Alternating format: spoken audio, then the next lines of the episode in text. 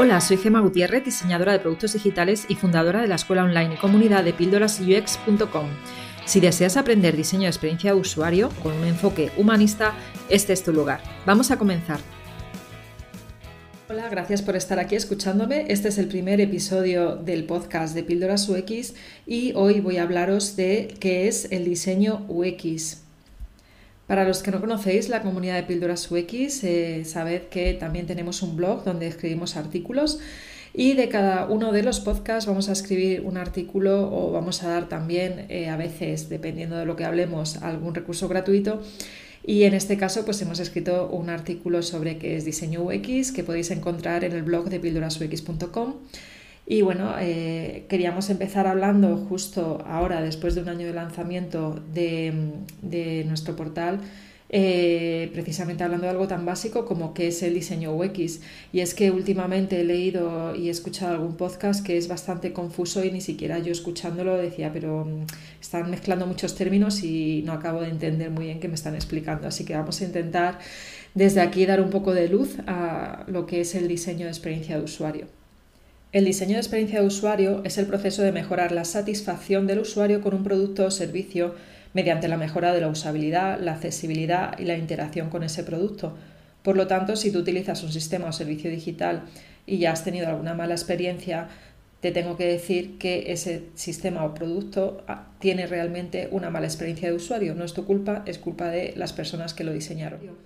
Este término fue creado o inventado por Don Norman él mismo explica en un vídeo que voy a colgar del artículo que a inicios de los 90, trabajando para Apple, se dio cuenta de que la experiencia de usuario con, sus con los ordenadores de Apple era mala. ¿Quién lo diría a día de hoy? ¿no? Y es que tuvimos la gran suerte de que Don Norman estuvo trabajando para Apple y mejoró muchísimo la experiencia de usuario hasta el punto de que a día de hoy eh, podemos disfrutar del sistema operativo de MacOS, que es uno de los mejores que hay, sobre todo si los comparamos con sus competidores como puede ser eh, Windows. Más o menos, ¿te haces ya una idea de qué es la experiencia de usuario? Si todavía es complicado para ti entenderlo, te voy a poner un ejemplo de la vida real. Mira, cerca de mi casa tengo la suerte de tener una estación de tren que conecta el pueblo en el que vivo con el centro de Madrid. Todas las personas que vamos a usar este transporte público todos los días para ir hasta el centro de la ciudad a trabajar, tenemos que pasar por un camino o acera que nos lleva a la entrada de la estación.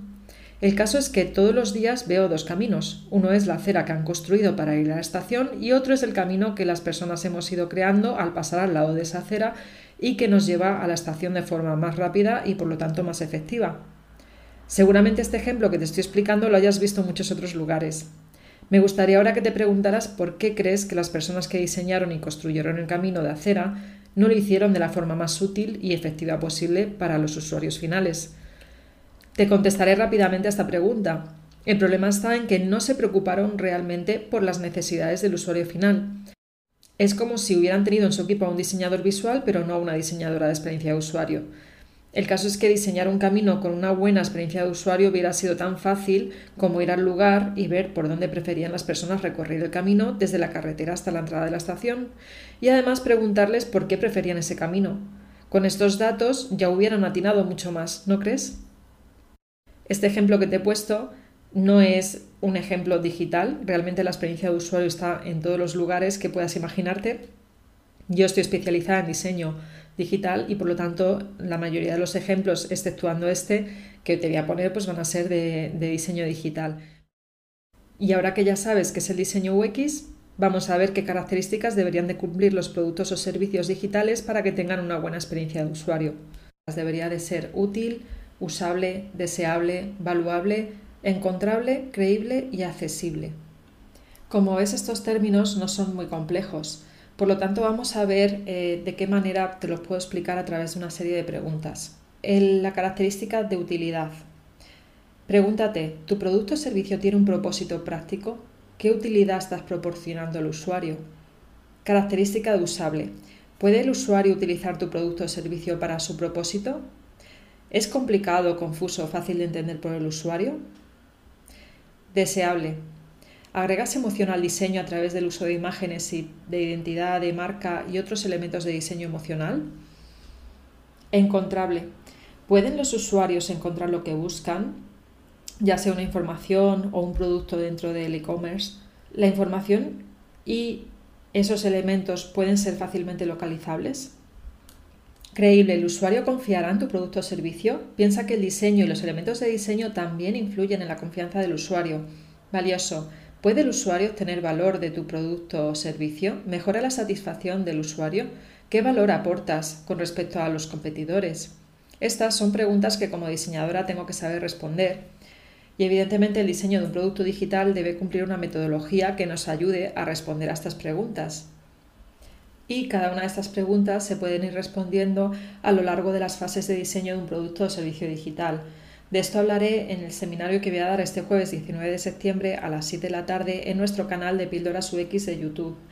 Hablaremos de qué es el diseño UX, de las características y de cómo vamos a responder a estas, cómo vamos respondiendo a estas preguntas a través de las, cada una de las fases de diseño.